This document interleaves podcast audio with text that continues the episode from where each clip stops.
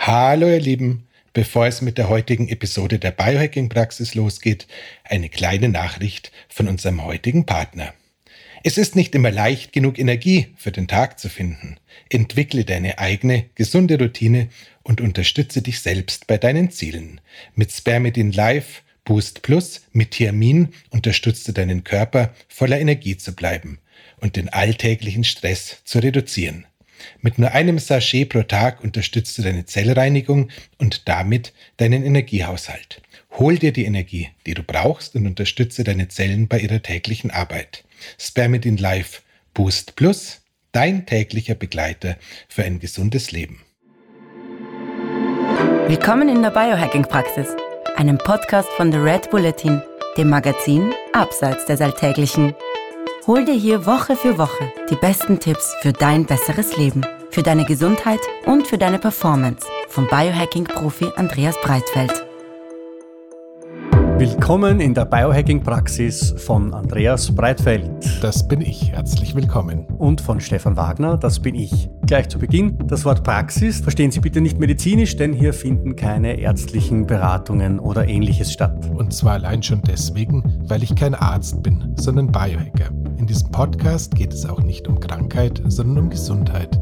Und es geht darum, wie Sie selbst mit Hilfe von Biohacking Ihr Leben verbessern können. Der Andreas ist professioneller Biohacker, ich bin Amateur. Ich habe also jede Menge Fragen. Und ich hoffe doch sehr, dass ich die passenden Antworten dazu parat habe. Na dann gehen wir's an.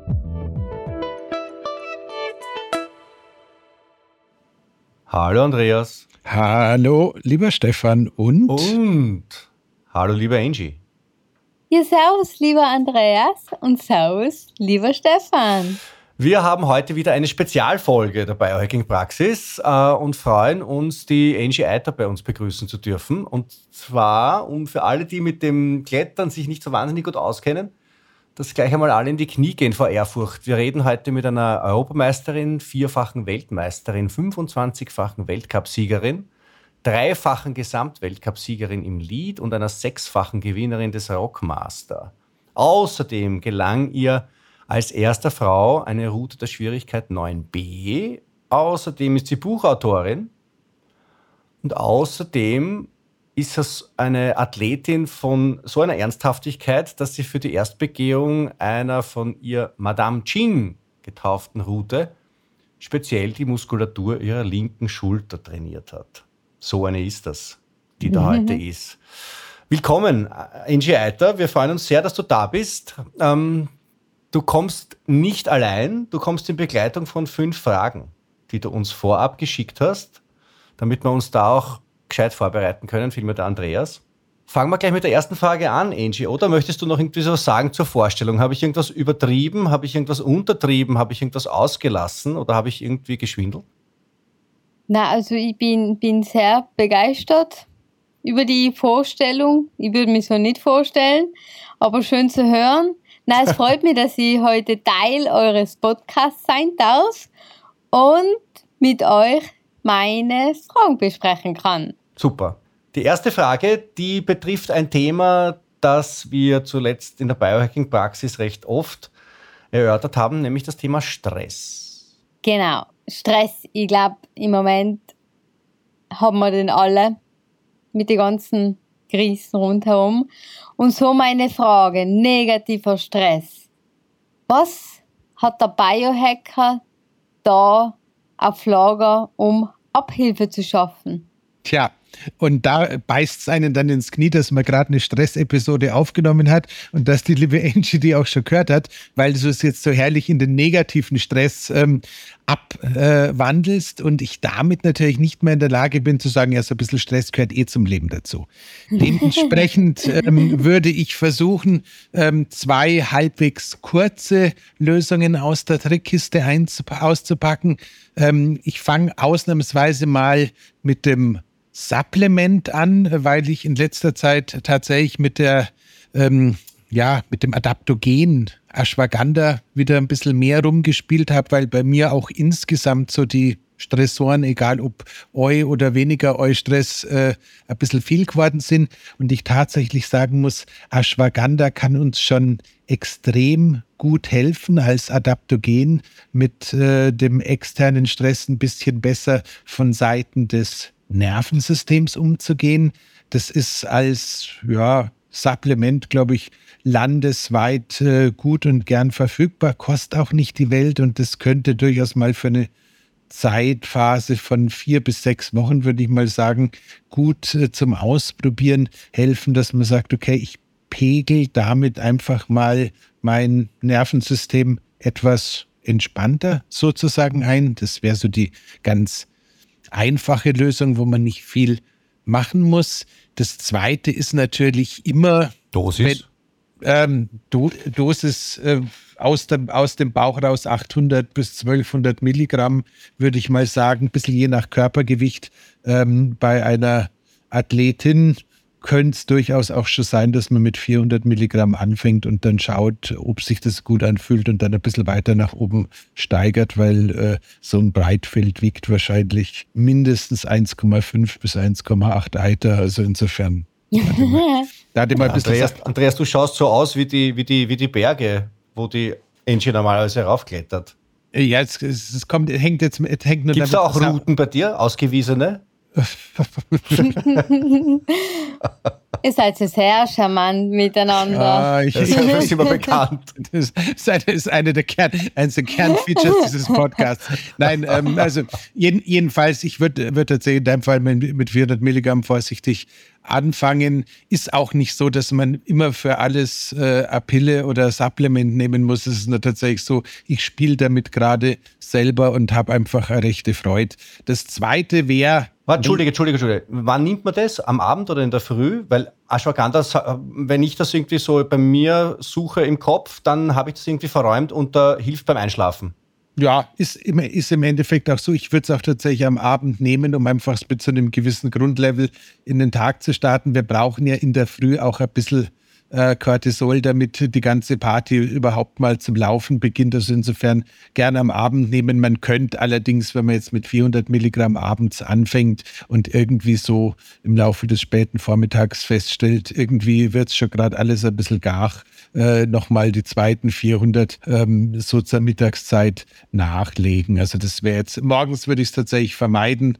Ähm, morgens würde ich allerdings, ähm, um jetzt mal in die weniger Apothekenlösungen reinzuschauen, mir zwei Sachen überlegen. Das eine wäre in der Früh, bevor man wirklich durchstartet, nochmal ein bisschen das Thema Atmung anzuschauen. Und wenn man jetzt dazu neigen würde, was ich jetzt bei dir nicht so recht glaube, aber wenn man dazu neigen würde, dass sich das in der Früh schon alles so recht eng und so leicht panisch anfühlt und man würde es nicht glauben, sowas schafft der Breitfeld in seinem Leben schon ab und zu, wenn er irgendwie einen Terminkalender vor sich hat und sich denkt, okay, ich habe es jetzt geschafft, bis Freitag mich komplett durchzubuchen und weiß eigentlich nicht so recht, wie ich den Ausgleich schaffe, dass man dann einfach sagt, okay, jetzt gönne ich mir nochmal so drei bis vier Minuten, wo ich mich einfach nur aufs Ausatmen konzentriert. Das muss jetzt kein wilder Atemrhythmus sein, das muss jetzt nicht irgendwie ein festgeschriebenes Ding sein, sondern einfach nur aufs Ausatmen konzentrieren hilft äh, nachweislich schon äh, den Blutdruck und den Puls ein bisschen zu senken und versetzt unser vegetatives Nervensystem einfach in einen Zustand von einem Tacken mehr Gelassenheit. Das wird natürlich nicht unbedingt dazu beitragen, dass du jetzt äh, 30 Sekunden nach dem Aufstehen maximal wach wirst, aber es wird auch nicht dafür sorgen, dass du wieder einschläfst. Also das wäre jetzt so ein ganz niederschwelliger und insgesamt, weil einfach das Thema NSDR, also Non-Sleep Depressed Meditation, äh, dank äh, diesem Riesenpodcast aus Amerika gerade sowieso nicht mehr aufzuhalten ist, könnte das noch eine Geschichte für den Abend sein, um insgesamt dieses Runterfahren, dieses sich gestresst fühlen am Abend ein bisschen auszublenden. Das ist also im Endeffekt ein Protokoll, das sich äh, NSDR Non-Sleep Depressed nennt, wo es im Endeffekt darum geht, dass du beginnend von den Knöcheln über die Waden, über das Knie, über den Oberschenkel äh, nach oben die unterschiedlichsten Körperpartien kurz anspannst und dann wieder locker lässt. Das hat äh, physiologisch äh, nicht nur einen guten Effekt, um das Einschlafen zu erleichtern, sondern scheint auch wieder was zu sein, wo wir quasi auf das vegetative Nervensystem Einfluss nehmen können. Da gibt es gefühlt inzwischen 2800, nee, jetzt sind es schon 2900, weil seit das Thema poppt, kommt jede Minute ein weiteres YouTube-Video dazu.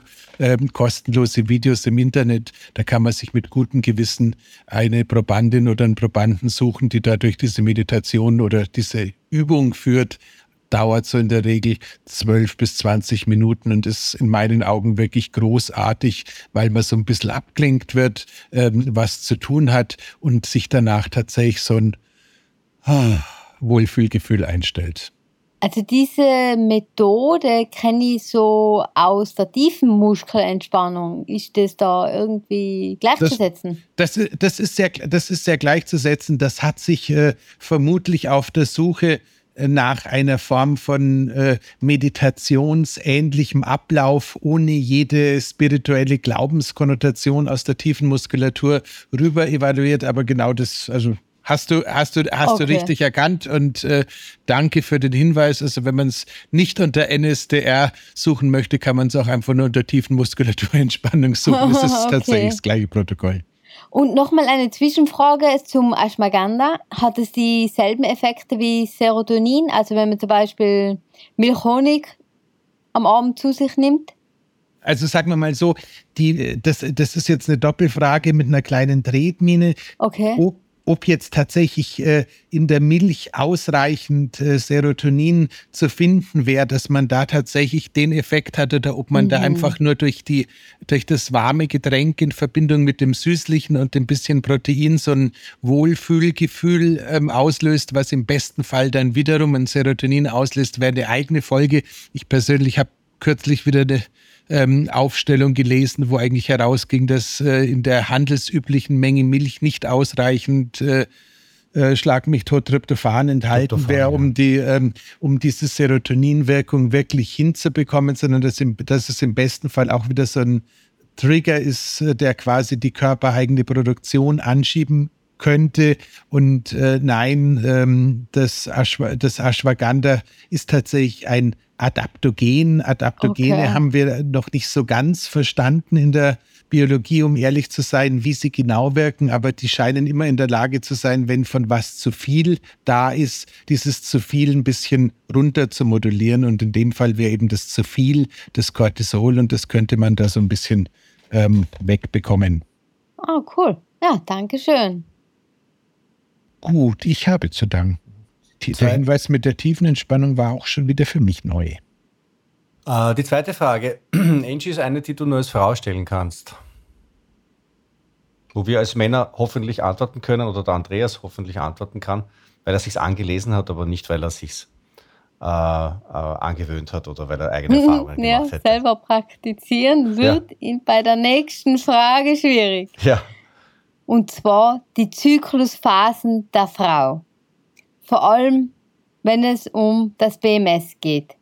Also die weiblichen Zuhörerinnen unter uns, wir kennen das. Und da ist meine Frage, gibt es da einen Unterschied zwischen einer Athletin und einer Nicht-Athletin? Und welche Ideen hat ein Biohacker, wenn es um das Thema geht? Ähm, ich persönlich habe ähm, die Zyklusphasen sehr wohl schon in meiner Wettkampfzeit erprobt. Und mittlerweile kenne ich meine Temperaturschwankungen. Also ich habe ähm, anfänglich meine Temperatur täglich gemessen und bin dann drauf gekommen, dass es da Schwankungen gibt. Und das habe ich mit Hilfe von einem Arzt gemacht damals und mittlerweile kenne ich mein, meine Phasen. Wollt ihr, dass ich es kurz beschreibe? Wie es mir so gegangen ist. Ja, ich glaube, das ist total interessant, weil, weil ja welche Trainingsschwerpunkte man in welcher Zyklusphase setzt, äh, glaube ich, ein äh, ziemlicher Hack ist, oder? Genau, also für mich abgestimmt ist es so, dass meine erste Zyklusphase primär auf kraftorientiertes Training ausgelegt ist. Denn ich fühle das, dass ich da viel Antriebs fähiger bin. Ich, ich bin in einer sogenannten Aufbruchsstimmung. Also ich kann da wirklich Bäume ausreißen und fühle mich da körperlich wirklich fit. Und gerade vor dem Eisprung, ganz kurz vor dem Eisprung, da ähm, habe ich das Gefühl, dass ich nochmal mit der Intensität im Training nochmal nachhelfen kann. Also da kann ich wirklich nochmal gescheit Gas geben. Und es ist auch von der Theorie so gesagt, dass es gerade da der anabole Effekt besser ist. Also, dass man die Muskulatur besser aufbaut. Genau. Und ich kann mir für, für mich selber sagen, das fühlt sich auch so an. Und gerade was die Ernährung da anbelangt, dann schaue ich auf mehr Kohlenhydrate und gute Proteine, weil ich da die kurzkettigen und vor allem die schnelle Energie liefernde brauche. Und die Theorie sagt da natürlich auch wieder, dass gerade der Kohlenhydratstoffwechsel in der ersten Phase vorherrscht. In der zweiten Phase hingegen ist es so, dass ich dann ja schon, wenn es in Richtung Menstruation geht, merke ich, die Stimmung lädt ein bisschen nach, ich bin mehr so konzentriert, ein bisschen gereizter. Das heißt, mein Training richtet sich da eher auf harmonische zyklische Ausdauer, Belastung ähm, damit ich mein ganzes System ein bisschen abfahren kann, weil ja eigentlich der ganze Apparat auf Hochtouren läuft. Also da ist die Temperatur angestiegen und, und, und, und es ist halt alles voll im Gange in mir, in meinem Körper und das fühlt man. Und ich würde dann auch jeder Frau raten, dass ähm, gerade bei mir ist es so circa zehn Tage vor der Menstruation, merke ich auch spürbar, dass der Grundumsatz erhöht ist. Und wenn ich das verabsäume, dieses Energiedefizit auszugleichen, dann habe ich die Heißhungerattacken. Und die zu bändigen ist schwierig. So versuche ich immer schon die Tage davor ein wenig mehr zu essen, also eine Mahlzeit mehr. Okay. Und in dieser Phase mehr auf Fette und gute Proteine. Weil dort ist der Fettstoffwechsel anscheinend besser am Laufen oder vorherrschend, wie man so sagt. Und was auch wichtig ist, sind Antioxidantien in der Ernährung. Das heißt, ich schaue, dass ich da gutes, vorwiegend pflanzliches und, und biologisches Gemüse zu mir nehme und Obst weil das Immunsystem, man merkt, oder die Frau merkt, dass ein bisschen anfälliger ist durch die ganzen ja, Stimmungsschwankungen, ja. Hormone, was auch immer, keine Ahnung, was in meinem Körper im Gange ist. Auf jeden Fall habe ich das für mich so irgendwie gefühlt, immer wieder. Bevor der Andreas äh, da jetzt antwortet, wie lange hast du gebraucht, um so ein ein Wissen, ein Gefühl für deinen Körper zu entwickeln und aufzubauen, Angie? Anfänglich ähm, war es schwierig für mich herauszufinden, was ist jetzt mein Rhythmus. Denn es ist schon wichtig, dass sich da eine gewisse Gleichmäßigkeit einpendelt, damit man überhaupt die Möglichkeit hat, das zu adaptieren dann auf seinen Körper. Und die ganzen Signale wahrzunehmen ist auch schwierig. Vor allem als Wettkämpferin bin ich ja enormen Stress oft ausgesetzt. Mhm. Also wenn es dann in Richtung Wettkampf geht, wo ich generell mit Jetlag, mit Reise, mit Vorstartzustand ähm, belastet war, dann hat es eigentlich nicht mehr funktioniert, weil dann ist mein Rhythmus sowieso komplett also vorgeraten. Allerdings in der Vorwettkampfzeit, also in der Vorbereitungsphase, wo das Training eben voll im Gange ist, da hat sich das dann schon eingependelt. Die Dauer kann ich schwer sagen, aber es war auf jeden Fall nicht in ein, zwei, drei Monaten, sondern das hat schon äh, länger gebraucht. Also mhm. Ich würde schon sagen, dass es einige Monate gebraucht hat, bis ich das endlich einmal für mich durchforscht da, da, steckt schon sehr viel Wissen drinnen. Und noch bevor der Andreas, der, der schart schon in den, in den Startlöchern, aber ich mag da vorher noch eine Frage stellen. Hast du, Entschuldigung, Andreas, äh, hast du in, in, dieser, in dieser intensiven Wettkampfzeit äh, bemerkt, dass du in der ersten Zyklushälfte oder in der zweiten Zyklushälfte äh, erfolgreicher warst? Oder, oder, oder hast du das irgendwie anders in den Griff kriegen können? Hast du deine Leistungsfähigkeit da durch, durch, durch einzelne Hacks anpassen können? Ja, in der, in der Wettkampfzeit war es sehr schwierig, das ähm, mitzunehmen, wie es so ist. Und vor allem aufgrund ähm, der mentalen Entspannung habe ich auch versucht, da nie zu sehr darauf zu re reagieren, sondern eher auszublenden, denn ich wollte jetzt nicht wissen, ob ich gerade in dieser Phase bin oder in dieser Phase. Mhm. Somit habe ich das dann schon in der Wettkampfzeit habe ich versucht, das auszublenden und mich mit allen anderen Belastungen und, und natürlich auch Freude ähm, äh, zu befassen. Also da habe ich schon geschaut, dass es eher in der Vorbereitungszeit, wo es auch wichtig ist, wann ich meine Trainingsreize setze, äh, ernst nehme. Mhm. Andreas, bitte. Ja, es macht einfach Spaß, mit Profis zu arbeiten. Angie. es, ist, es, ist, es ist brutal, Angie. Also vereinfacht gesagt, tatsächlich ist ja dieses Thema zyklusbasiertes Training, wurde ja von der Laura Philipp, einer Langstreckentriathletin, so ein bisschen in den letzten Jahren populärer gemacht. Ich verweise für die, die da noch ein bisschen mehr dazu hören wollen, auch auf einen Deutschlandfunk Kulturbeitrag zum gleichen Thema, ein Podcast, den wir nachher verlinken werden, weil es wirklich unglaublich ist, äh, was da in den letzten gefühlt fünf Jahren an Forschungsarbeit betrieben wurde. Und das Schöne ist, während du deine Beobachtungen geschildert hast, habe ich quasi die Show Notes zu diesem Podcast mitgelesen und habe die ganze Zeit nur mit dem Kopf genickt. Also es ist tatsächlich so, dein Körper läuft nach ähm, der sportmedizinischen Theorie perfekt ab. Das ist genauso, wie es sein sollte. Und ähm, den kleinen Hinweis sollte man dazu geben. Ähm, alles, was wir jetzt gerade besprechen werden, bezieht sich für Frauen, die einen natürlichen Zyklus haben. Das heißt, in dem Moment, in dem irgendwie die Pille oder sowas zum Zug kommt, dann ist diese Geschichte, die wir gerade besprechen, nicht mehr so relevant, weil einfach da die entsprechenden ähm, ja, Zyklen Zyklusbestandteile nicht mehr stattfinden. Also grundsätzlich ist es tatsächlich so, alles, was die Angie gerade gesagt hat, liebe Hörerin und auch lieber interessierter Hörer, ist Gold wert. Das heißt, wir haben tatsächlich die Möglichkeit, ähm, speziell, zu speziellen Zeiten, ähm, also gerade äh, die sogenannte Follikelphase, wo man wirklich massiv sich sport, sportlich fördern kann. Man kann äh, bis auf den Weg zum Eisprung hin ähm, wirklich intensiv trainieren, so die äh, Tage 11 bis 14 sind perfekt auch für schweres Krafttraining und für ähm, hartes Ausdauertraining und danach so Richtung ähm, ja, Blutung hin, ist es eine gute Zeit, wieder rauszugehen. Also alles, wie du es äh, geschildert hast, liebe Angie, ist perfekt. Äh, gilt übrigens für Sportlerinnen wie für Nicht-Sportlerinnen oder Athletinnen des Alltags, wie man neudeutsch sagt, eins zu eins analog. Das heißt, auch wenn dein äh, Job äh, nicht darin besteht, irgendwie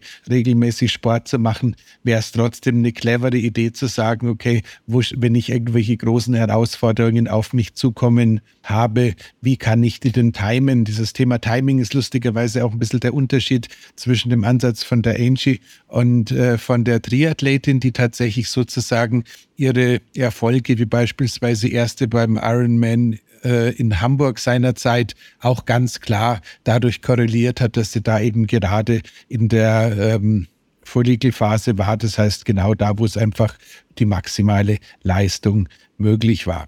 Ähm, da, also wie gesagt, äh, für alle, die es nicht gehört haben, entweder unseren unsere Aussage von der Angie nochmal hören oder auf den Deutschlandfunk Kulturbeitrag rüber switchen. In beiden Fällen, da ist wirklich Gold drin und das ist einfach die moderne Trainingswissenschaft und äh, ich lade alle Trainer und Trainerinnen und alle Athleten, Betreuer und Betreuerinnen ganz herzlich ein, dem Thema mit äh, etwas weniger äh, roten Ohren zu begegnen, weil das ist einfach brutal wichtig, dass wir uns da austauschen und einfach auch eine Trainingsgestaltung entsprechend äh, aufbauen. Und idealerweise würde ich sogar tatsächlich noch einen Tacken weitergehen, Angie. Ich hätte, würde sogar einer jungen Athletin und ihrem Betreuer raten, wenn man einen äh, stabilen Zyklus hat und verschiedene Wettkämpfe, die gleichwertig sind, zur Auswahl hat, das sogar da ein bisschen in die Richtung zu gehen und unabhängig von der Freude und vom Spaß am Wettkampf auch einfach zu schauen, bei welchen Wettkämpfen könnte ich körperlich einfach nur aufgrund der eigenen Hormonsituation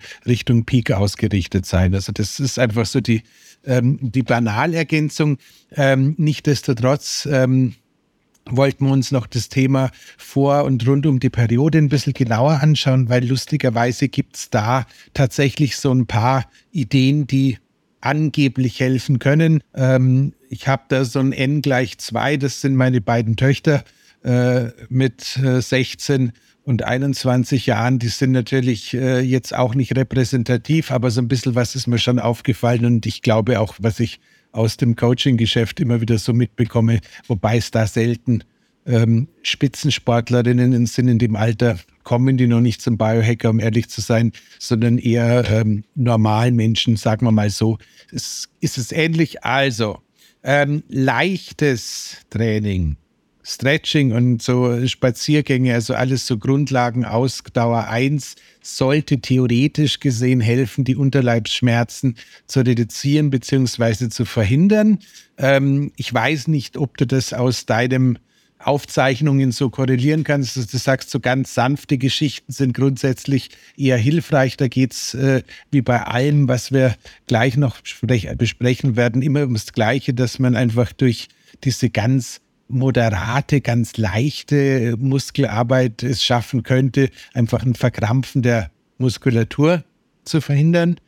Ähm, wenn dann, wenn man das jetzt ein bisschen mehr Richtung Biohacking führen wollen würde, gäbe es beispielsweise die Möglichkeit, das Ganze mit Fotobiomodulation, also sprich mit äh, Lichtbestrahlung weiter anzuschauen. Meine Töchter sind inzwischen schon so weit, dass sie sich freiwillig ein entsprechendes Rotlichtgerät von mir ausleihen, beziehungsweise einfach äh, wortlos äh, ich feststelle, dass das Ding nicht mehr im Schrank liegt, wo es sonst liegt, sondern irgendwie äh, im Mädelszimmer sozusagen. Ähm, das heißt, man kann tatsächlich mit Fotobiomodulation, mit einer Kombination aus Rot und Tiefen Infrarotlicht da so ein bisschen einen Beitrag dazu leisten, dass dieses, äh, diese Neigung zum Krampfeln ein bisschen nachlässt, was dann zumindest, habe ich mir sagen lassen, auch helfen kann, die Verdauung, wenn die in der Phase auch so ein bisschen in Unruhe gerät, ein wenig zu stabilisieren. Das heißt, das wäre ein technischer Biohack. Theoretisch gesehen müsste es auch moderate Wärme tun, aber dass man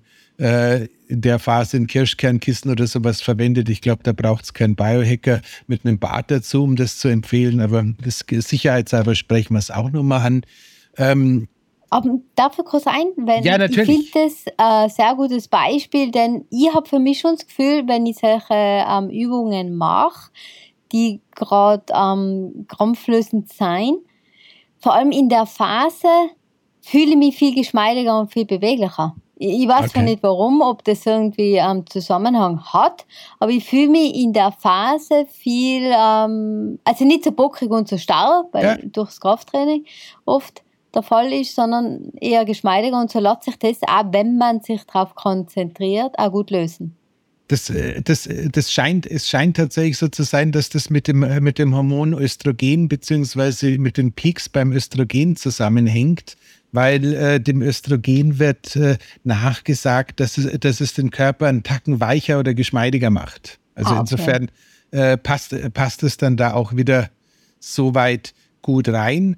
Was man machen kann, wenn man jetzt wirklich unter fiesen Krämpfen leidet, wäre lustigerweise äh, tatsächlich der Weg zur Apotheke. Es gibt ähm, ja, sogenannte Antihistaminika, die kennen die meisten irgendwie, wenn sie mit Heuschnupfen geplagt sind oder teilweise haben äh, verschiedene Antihistaminika jetzt auch während der schwarzen Pest so ein bisschen äh, Renaissance gehabt, weil äh, Antihistaminika auch helfen können, so die äh, Corona- Nebenwirkungen oder Wirkungen so ein bisschen zu modulieren und weil Antihistaminika auch äh, helfen können bei den äh, ja langwierigen Spike-Protein-induzierten Problemen, die wir deutlich häufiger haben, als es offiziell äh, kommuniziert wird, helfen können. Äh, da geht es im Endeffekt um der, auf der einen Seite darum, dass die in der Lage sind, die Mastzellen zu stabilisieren. Mastzellen sind im Körper dafür zuständig, dass sie Histamin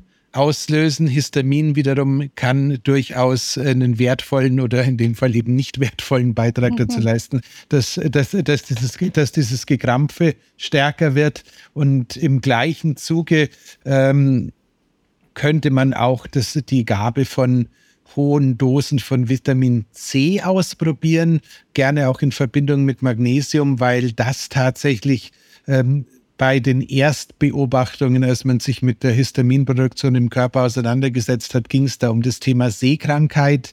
Äh, da gibt es einen österreichischen Professor, der hat seinerzeit, glaube ich, ein Buch zum Thema Histamin und Seekra oder, oder, Vitamin C und Seekrankheit äh, veröffentlicht. Und da wurde zum ersten Mal eben dieses Phänomen, dass hohe Dosen Vitamin C nicht nur den Skorbut äh, bei den äh, Seeleuten weghalten, sondern eben auch die Seekrankheit äh, im Rahmen halten, was wiederum bedeutet, dass äh, hohe Dosen Vitamin C, entschuldige die, den Monolog, ähm, das äh, Histamin unter Kontrolle halten. Das heißt, damit müsste man auch in der Lage sein, wenn man jetzt sagt, mit Sport will ich gerade gar nichts zu tun haben und ich fühle mich eher so ein bisschen bescheiden, müsste man damit wirklich in der Lage sein, äh, die, den, den Krämpfen ein bisschen Einhalt zu gebeten. Die Antihistaminika machen alle bisschen mehr oder weniger müde. Das heißt, äh, bei meinen Töchtern gibt es das äh, Phenestil in Tropfenform in diesen Phasen auch eher so zum Einschlafen oder zum zu Bett gehen und nicht tagsüber, weil sonst äh, ist doch ein bisschen wenig PS auf dem Kessel. Also dementsprechend äh, Phenestiltropfen in hohen Dosen sind auch super, wenn man nicht einschlafen kann, sollte man nur nicht so oft machen. Also wie gesagt, ein bisschen, bisschen sanft dosieren, aber das könnte noch so ein weiterer Weg sein. Ah, voll interessant. Vor allem sehr interessant auch, jetzt weiß ich zumindest, warum bei meiner jungen Athletin ähm, die Steuerung mit dem Zyklus nicht funktioniert, weil sie die Pille nimmt. genau das. Das ist, okay. das ist tatsächlich, ähm, wir, das ist so, ein ganz, ist so ein ganz schwieriges Thema. Ich persönlich bin ja ein Riesenfan von äh, Selbstbestimmung und möchte da gar nicht wettern, aber es ist tatsächlich so, es wäre so wahnsinnig schön, wenn wir in der Gesellschaft dazu äh, Lösungen äh, gehen würden, wo nicht äh, die, die, der eine Partner oder die eine Partnerin genau genommen äh, äh, eine derartige ähm, Last auf den Körper nehmen muss, weil das ist tatsächlich, wenn man sich überlegt, dass wir da äh, sozusagen mit äh, einem zugebundenen Auge und einer verbundenen Hand versuchen, einen Hammer mit einem, mit einem Hammer eine Schraube in die Wand zu prügeln. Und, das, und die Metapher ist tatsächlich so, ähm, das ist, wenn man sich das auf 40, 50 Jahre hochrechnet, glaube ich, einfach keine gute Idee. Und äh, nein, ich bin kein äh, Feind der sexuellen Selbstbestimmung oder sonst irgendwas. Ich glaube einfach nur, die Idee ist noch nicht so richtig gut. Aber ähm, uninteressante Information am Rande. Ich profete da auch bei mir in der Kathedrale, wenn es um meine Kinder angeht, ähm, mal lauter, mal leiser und werde auch nur teilweise gehört. Also insofern. Gut. Ja, cool. Dankeschön. Ich danke. Nächste Frage, Angie. Es geht um einen, einen Klassiker äh, unter uns Biohackern, nämlich nicht den Fausch im Hals vom Stefan, der ist neu, äh, sondern, sondern die Regeneration. Genau. Gerade mit 37 Jahren gehöre ich doch schon zum älteren Eisen im Leistungssport. Und ja, ich merke schon, dass ich in der Früh nicht mehr so leicht zugänge komme wie zu meinen damaligen Zeiten. Ich bin eigentlich ein Morgenmensch. Aber ich merke dann schon in der Früh, da zwickt und da zwickt und ich habe mich vom Vortag noch nicht so regeneriert. So, meine Frage, hat da ein Biohacker irgendwelche Vorschläge parat, wie ich meine Regeneration beschleunigen kann? Ja. Gibt es Schräubchen, an denen ich drehen kann? Ich vermute mal, äh, der Riva Verlag war noch nicht in der Lage, dir dein persönliches äh, Biohacking für Sportler-Exemplar zuzuschicken. Ich habe, sobald ich deine Adresse bekommen habe, auf die Reise geschickt. Das heißt, Dankeschön. bald gibt es da noch ein bisschen umfangreicheres Lesematerial. Grundsätzlich ist es tatsächlich so ein bisschen, bisschen trickreich.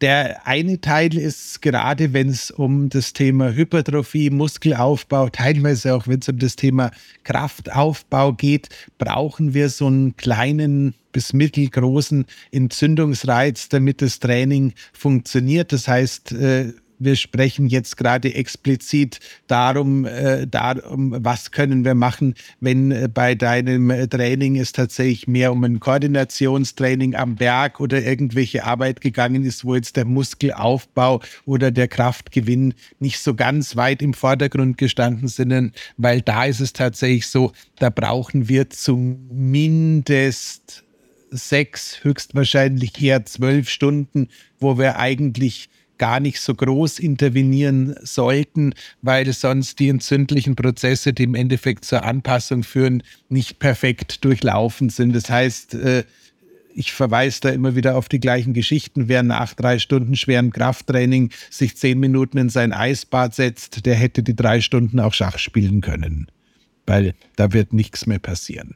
Aber was kannst du machen? Was ist gut? Was ist sinnvoll? Also das eine, was immer regenerationsfördernd äh, ist und tatsächlich direkt nach dem äh, nach dem Training bis äh, wann auch immer super funktioniert, ist das Thema Wärme. Das heißt, egal ob es ein heißes Bad ist, ein Sprung ins, in den Whirlpool oder irgendwie ein Besuch in der Sauna oder Infrarotkabine, ähm, Wärme scheint in der Lage zu sein, die Regeneration tatsächlich vorbehaltlos zu beschleunigen und unterdrückt auch keine einzige hormonelle äh, Ablaufschleife, die irgendwie dazugehört, dass eine Adaption passiert. Das heißt, Wärme nach der Belastung ist immer eine sehr, sehr gute Idee. Ähm, das zweite ist tatsächlich so ein bisschen esoterischer, würde man sagen. Das heißt, es ist alles, was mit Magnetfeldern zu tun hat.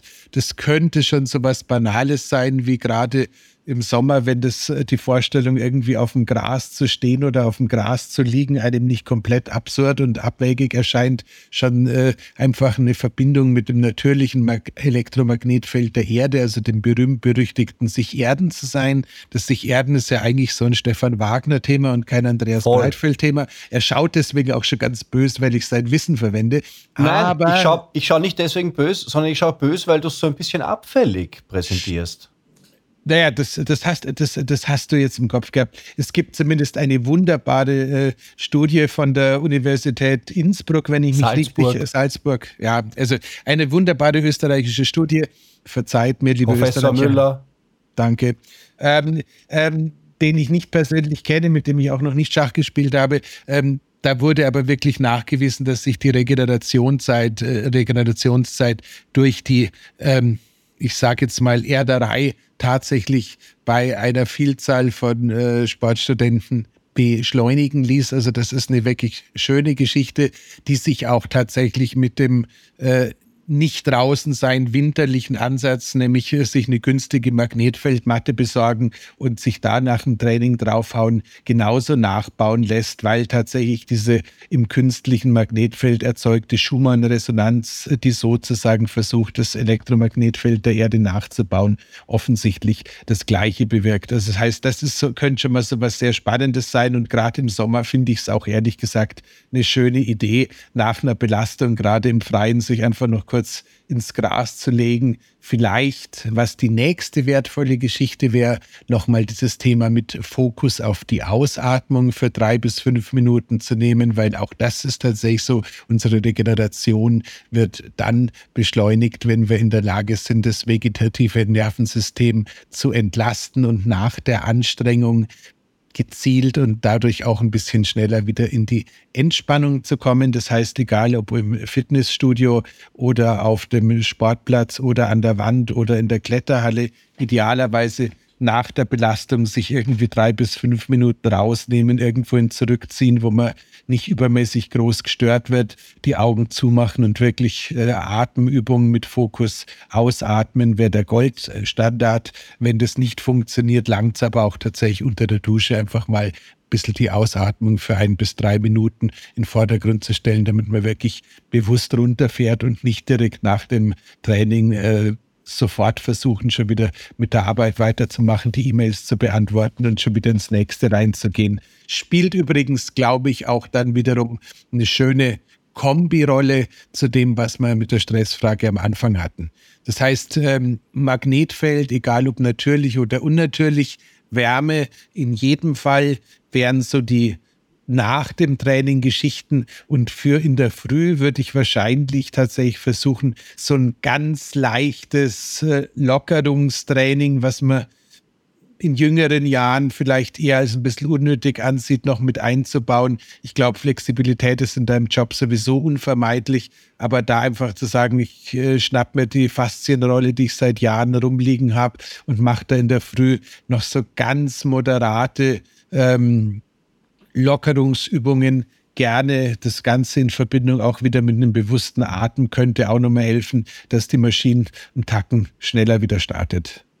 Wow, interessant, ja, probiere ich gern. Misst du deinen Schlaf eigentlich, Angie? Schaust du da irgendwie, welche Tiefschlafphasen du hast oder so irgendwas? Hm, Habe ich bislang noch nicht erprobt. Allerdings euch schon gut zugehört. Vor allem dir, auch, Stefan. Du tragst da eine Uhr, oder? Ich trage einen Ring und eine Uhr. Oder also ich mach Ring. beides. Ja, ja. Ah, Okay, okay. da- Die Uhr Ich beides, wahrscheinlich ja. aus einem anderen Zweck. Ah, der Ring. Und, und es wirkt, oder? Also für mich war das schon ein, ein totaler Gamechanger, herauszufinden, wie mein Körper auf gewisse äh, Impulse reagiert, wie ich meinen Schlaf verbessern kann und so. Also das war schon, das, hat, das, hat, das, das bringt halt sehr viel Bewusstsein hinein. Das ähm, führt einen dann auch so ein, so ein bisschen so ein Blindenhund durchs Verhalten am Abend. Äh, und, und ähm, mittlerweile bin ich dann doch so weit, dass ich sehr, sehr beständige ähm, ganz vernünftige Schlafwerte habe. Also so immer so, ich weiß nicht, eineinhalb Stunden Tiefschlaf, zwei Stunden äh, REM-Schlaf. Ähm, also das ist schon, das ist schon, schon cool. Andreas, du hast ja auch einen, einen Ohrring. Ja, nein, also ganz, ganz klar, Angie, ähm, wenn man das Thema Schlaf beobachtet, verbessert er sich sowieso. Das heißt, im Endeffekt kann man ganz niederschwellig anfangen und zu sagen, ich nehme mir jetzt irgendwie einen Zettel oder ein, Heft und schreibe, mache da in der Früh einfach nur einen lachenden oder einen neutralen oder einen traurigen Smiley hin, je nachdem, wie ich geschlafen habe. Und selbst wenn du so ganz niederschwellig anfängst, stellst du nach zwei Wochen fest, dass sich dein Schlaf höchstwahrscheinlich schon dadurch verbessert, äh, dass du dem Ganzen ein bisschen mehr Bewusstsein einräumst. Und von da ist der Weg äh, über ein Variable, das das Ganze für dich automatisiert macht und dir vielleicht auch tatsächlich noch so ein bisschen mehr biometrische Daten äh, zur Verfügung stellt, ist natürlich extrem spannend, ob die Daten immer genau hundertprozentig stimmen oder ob die wirklich mit dem, was ein Schlaflabor-Qualitäts-Schlafsensor, den man normalerweise nur für ein paar Tage trägt, wie hoch die korrelieren, ist dabei schon eigentlich egal, weil es gibt so ein paar Grundbeobachtungen, die sind halt ends wertvoll und wenn ich die jetzt nicht spoiler, sondern du das jetzt selber erarbeitest, dann ist das Ganze noch viel wertvoller. Also beispielsweise ist so dieses Thema ähm, letzte Mahlzeit oder Alkoholgenuss vorm zu Bett gehen, solche Geschichten, das ist extrem spannend, wie sich sowas auf den Ruhepuls, auf die Herzfrequenzvariabilität und damit auch auf die gesamten Schlafzyklen auswirkt. Man wird irgendwie feststellen, was passiert, wenn man früher oder später ins Bett geht, weil es da einfach auch um die Ausschüttung von Wachstumshormonen, Klammer auf, ähm, also sprich dem, der goldenen Karte für natürliche Regeneration gibt. Das heißt, theoretisch gesehen ist alles, was äh, mit einem schönen Sicherheitsabstand vor 12 Uhr nachts passiert, äh, immer äh, ein Garant für besseren Schlaf, egal ob man sich jetzt als äh, Lerche, Eule oder steirische Eiche definiert, das ist eigentlich völlig wurscht. Ähm, da gibt es also so ein paar, gibt's ein paar Sachen schon. Ich persönlich habe den gleichen Ring wie der Stefan jetzt viele Jahre gehabt, bin aber inzwischen von dem Abo-Modell, den die Firma Ora für das Hosten von Daten, die man mit einer Hardware, die man von der Firma gekauft hat, äh, von Neukunden verlangt, so ein bisschen gerade am müde werden, muss ich sagen. Ich warte gerade auf einen äh, Testring von einem anderen Hersteller, ähm, den ich jetzt dann erst nochmal ausprobieren muss. Aber wenn es jetzt keine übrige Eile hat, würde ich da ein bisschen warten, weil ich muss gestehen, seit äh, die Firma Ora zur Firma Dell gehört, haben die so irgendwie ein bisschen mehr Interesse daran, äh, Umsatz zu machen, als sie es noch hatten, als sie sympathische Finnen waren, die sich irgendwann mal von der Firma Polar gelöst haben. Das heißt, äh, da sage ich dir Bescheid, wenn ich eine neue Empfehlung habe, wenn du sagst, nee, will das jetzt wissen, ähm, Ora funktioniert super, ist halt bloß nicht mehr ganz so, ja, Sag, ist die sexy. Linze Won nicht irgendwie investiert bei Aura? Gekauft ist sie mit Sicherheit genau, genauso wie, wie, wie, wie Ofra, genauso wie Paris Hilton, genauso wie ganz viele. Also äh, oder ist halt einfach inzwischen ein richtiges Big Business. Und äh, ich weiß nicht, ob die teilweise noch Beteiligungen bekommen haben oder ob die alle nur gekauft sind, aber das ist, wie gesagt, äh, wenn, wenn ich 10 Euro, aber das soll nicht unser Thema jetzt sein, wenn ich 10 Euro dafür ausgeben darf, dass im Monat meine Daten irgendwie gespeichert werden und ich dann auf der anderen Seite äh, sehe, wie, wie Paris und Kim Kardashian äh, das Ding als Sponsoring tragen und äh, man weiß ja, was die Damen so kosten, dann äh, weiß ich heute auch nicht so recht. Aber Randnot Randnotiz mit Schlaftagebuch anfangen, Angie. Ähm, und ich hoffe, in ein paar Wochen habe ich einen super neuen Ring, der dann auch mit einem super neuen Blutzuckermonitorsystem interagiert. Und äh, da versuche ich gerade meine ganzen VIP-Kunden drauf umzustellen. Und ich glaube, das wird ziemlich geil. Ja, ich muss ja sagen, ich bin ein Liebhaber von Selbstexperimenten. In dem Fall würde ich jetzt mal auf das Tagebuch zurückgreifen. Und dann noch eine Frage. Wann, äh, wie lang soll eigentlich ein Tiefschlaf sein? Oder kann man das herausfinden? Nicht wirklich, oder?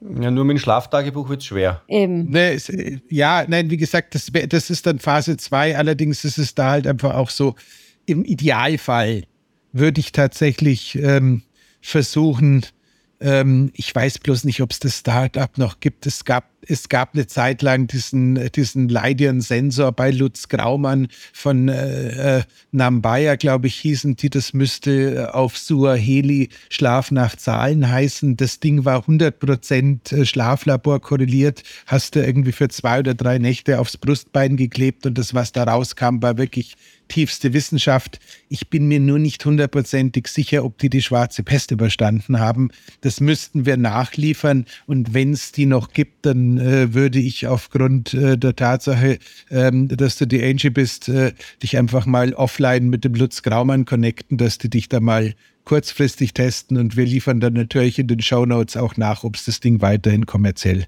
zu kaufen gibt. Wow, das klingt interessant. Ja geht da reich beschenkt. Aber reich beschenkt, weil sie ist ja erst, erst vor kurzem 37 geworden, ein paar nachträgliche Geburtstagsgeschenke. Also ja, ja. Werden da keinen Schaden anrichten, glaube ich. Frage 4, Angie. Da geht es um Kälte und Hitze, zwei unserer allerbesten Freunde. Ja, genau. Und das ist, ähm, Kälte ist mein Urfeind. Oh. Also wenn ich an Kälte denke, dann zieht es mir schon die Gänsehaut auf. Ähm, und ich habe ja auch gehört, dass ähm, gerade Frauen psychisch und körperlich ähm, leistungsfähiger sein in wärmerer Umgebung. Und ich muss sagen, das trifft auf mich voll und ganz zu. Ich fühle mich geschmeidiger, ich fühle mich in guter Laune, ich kann da wirklich Baum ausreißen. Allerdings möchte ich mir das Thema Kälte doch nochmal zu Herzen nehmen, weil ich will ja auch irgendwann der Kälte Herr werden, wie ein Fels in der Brandung stehen und nicht immer das Opfer der Kälte sein. Und jetzt von zwei Kälteprofis, die sich ja lieben, ihm der Kälte, der Kälte auszusetzen und ein Eisbad zu nehmen. Es ist Wie eine erlernte Liebe. Es ist eine erlernte Liebe, Angie. Es, ist keine, es, war keine auf den ersten, es war keine auf den ersten Blick. Achso, da muss man nicht immer gleich auf den Erstbesten zugreifen. Gut, Nein. gut, das nehme ich auch mit. Ja. Na gut, na, gibt es irgendwelche ähm, Schritte, wie ich mich ganz gemütlich da antasten ja. kann? Ja. Da darf ich zunächst meine Geschichte erzählen, Andreas. Meine mhm. Kaltdusch, meine Kaltdusch-Erlebnisgeschichte. ich habe, ähm, ich habe zu Hause auf der Dusche so ein, so eine Temperaturanzeige vom Wasser und ich habe, also als ich mir das erste Mal vorgenommen habe, kalt zu duschen, bin ich von den normalen, ich weiß nicht, was man da hat, 33 Grad oder so, habe ich dann einmal kalt gestellt und ich bin mir vorgekommen wie ein, wie der Wim Hof persönlich und habe dann irgendwie nach 20 Sekunden atemlosem Abenteuer, habe ich dann auf die Temperaturanzeige geschaut und es waren 22 Grad. Wow, so, hat das, so hat das begonnen bei mir und das war ein bisschen ernüchternd. Mittlerweile ist es so, dass ich in der Früh, ähm, ähm, wenn ich in die Dusche gehe, ich das kalte Wasser auf, fange bei den Füßen an, tu die Dusche rauf zum Kopf, mache einmal kurz einen Schnapper, weil den macht man immer noch und dann, dann bewusst langsam ausatmen und dann ist es gut. Also ich habe es auch geschafft. Okay. Ja. Also und damit ist auch alles gesagt oder alles getan, was man eigentlich tun kann oder muss. Also Kälteexposition ist gerade für äh, manche Frauen leichter und für andere Frauen weniger leicht, kann auch bei Männern zu sein. Ich glaube, hat teilweise auch ein bisschen was mit dem Insulationsmaterial am Körper zu tun. Das heißt, äh, jemand, der da so ein bisschen gepolsterter durchs Leben, durchs Leben läuft, wie ich, kommt mit der Kälte vermutlich besser zustande als jemand, äh, der jetzt irgendwie komplett äh, an der Grenze niedrigen Körperfettanteil hat. Das heißt, das, das darf man ein bisschen berücksichtigen. Man darf auch berücksichtigen, dass die wertvollsten physiologischen ähm, Aspekte der äh, Kälte tatsächlich wieder was mit unserem Hormonsystem zu tun haben. Das heißt, für das meiste reicht tatsächlich so kalt duschen beziehungsweise Wechselduschen auf. Und äh, das, wo es dann wirklich spannender werden könnte, also sprich die Umwandlung von weißem entzündlichen Fett in beiges oder braunes Fett, das sind echt krasse Protokolle.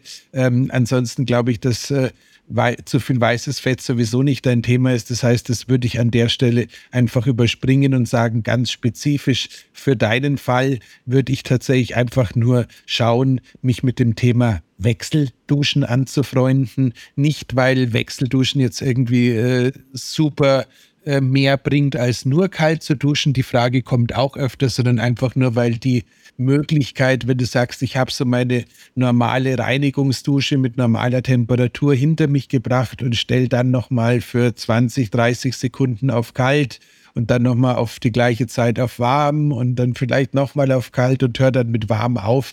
Das ist deutlich weniger Überwindung als nur kalt zu duschen. Ähm, die Aussicht, dass man auch mit einer warmen Dusche enden darf, ähm, macht das Ganze nochmal einen Tacken erträglicher. Und das Schöne, was du dabei wirklich bekommst, sind halt einfach so nochmal ein paar Hormonkaskaden. Jetzt hatten wir es vorher am Anfang ja auch mit dem, ich fühle mich manchmal eh schon ein bisschen gestresst. Also man muss schon sagen, so eine kalte Dusche, dieser Schnapperer, diese Schnappatmung, die Stefan gerade beschrieben hat, ist natürlich schon auch ein Zeichen dafür, dass so ein kleiner weiterer Spritzer an äh, Cortisol durch den Körper jagt. Allerdings ist halt das, was in der Folge passiert, eine riesige Woge von dem Dopamin, von diesem Motivationshormon, von diesem Ah-Gefühl. Also insofern kann es durchaus sein, dass so ein bisschen mit der Kälte rumzuspielen auch in deinem Fall sinnvoll ist. Aber egal, ob jetzt in Deutschland am heutigen Tag gleichzeitig die Süddeutsche und die Abendzeitung, also zwei der großen Tageszeitungen, große Specials zum Thema Wir sind alle Eisbader oder sowas veröffentlicht haben. Also man kann das machen. Aber ähm, in vielen Fällen äh, darf man halt auch einfach sagen, ich nehme mir den Spritzerkälte, der mir hilft, die Motivation zu steigern und alles andere ist nicht meins. Und äh, wenn du es ganz ernsthaft haben möchtest, äh, würde ich wahrscheinlich sogar sagen, äh, buch dich mal an einem Wochenende bei einem Workshop ein und lass es dir da nochmal umfangreicher ähm, schmackhaft machen. Ich muss ganz ehrlich sagen, bei vielen meiner Klientinnen bin ich total glücklich, wenn die nach zwei, drei, vier Wochen sagen, du, ich habe jetzt äh, vier Durchgänge Wechselduschen 30, 30 geschafft. Und äh, wenn ich dann mal sage, ja, und wenn du jetzt Lust hast, mal bei mir ins Eisbad zu springen, dann tun dir das. Da ist noch keine irgendwie ähm, wieder aus dem Wasser rausgesprungen. Da ist nie irgendwas Wildes passiert. Das heißt, es ist dann ab einem gewissen Zeitpunkt schon möglich. Viele mögen es aber dann immer noch nicht und das finde ich auch völlig okay. Oh, cool. Also Kälteintervalle. Genau. Ja. Und dann schickt man dich zum Josef Köberl auf den Hintertuxer Gletscher. Au. Mit Badeanzug wahrscheinlich, oder? Badeanzug schon, aber nicht viel mehr. Du musst, die, musst die, die Augen und die Ohren musst du schützen, aber sonst oh. rein mit dir. Das ist aber super, das machen alle. Also das ist fix. Wow. Ja. Wow. Jetzt haben wir dich erwärmt. Klingt noch nicht spannend, aber vielleicht wird es noch spannend. ähm, auch, auch, wenn, auch wenn der Josef und ich eine ähnliche Frisur und ich glaube auch, glaub auch eine ähnliche Körperbehaarung haben. Ich habe ihn auch noch nicht besucht, also insofern. Ähm, ich war oben, es ist super. Gut. Fünfte Frage, Angie.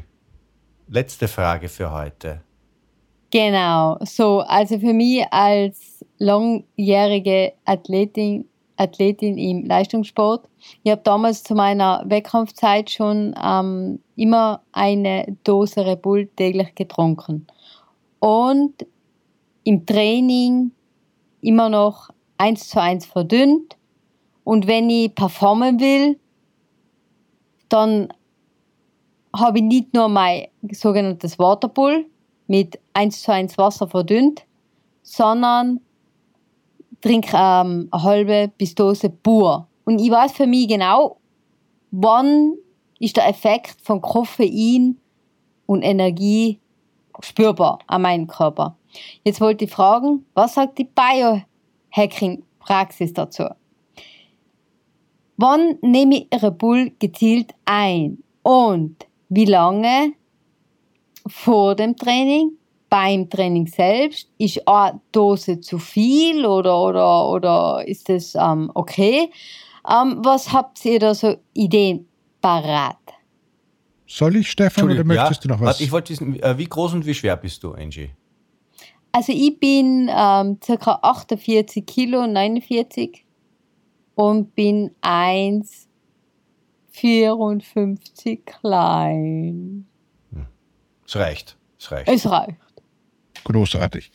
So, ähm, ja, also ganz, ganz vereinfacht gesagt, ähm, die beiden Schlüsselworte, die mir unheimlich gut gefallen dabei, sind äh, körperliche Aktivität und Red Bull. Das heißt, äh, wir sind hier ein Produkt des Red Bull Media Hauses und ich müsste gehirnamputiert und total äh, seltsam drauf sein, wenn ich jetzt hier gegen Red Bull ähm, vom Leder ziehen würde. Das würde, glaube ich, auch keiner ernsthaft erwarten. Aber das Schöne ist, ich muss es auch nicht, weil äh, beide Protokolle, die du gerade geschrieben hast, sind natürlich komplett sinnvoll. Das heißt, äh, bleiben wir beim Wettkampf, da gefällt es mir besonders gut. Wenn du da mehr oder minder, ähm, wie lang ist, ist, so eine, ist so eine Kletterdauer gewesen bei dir?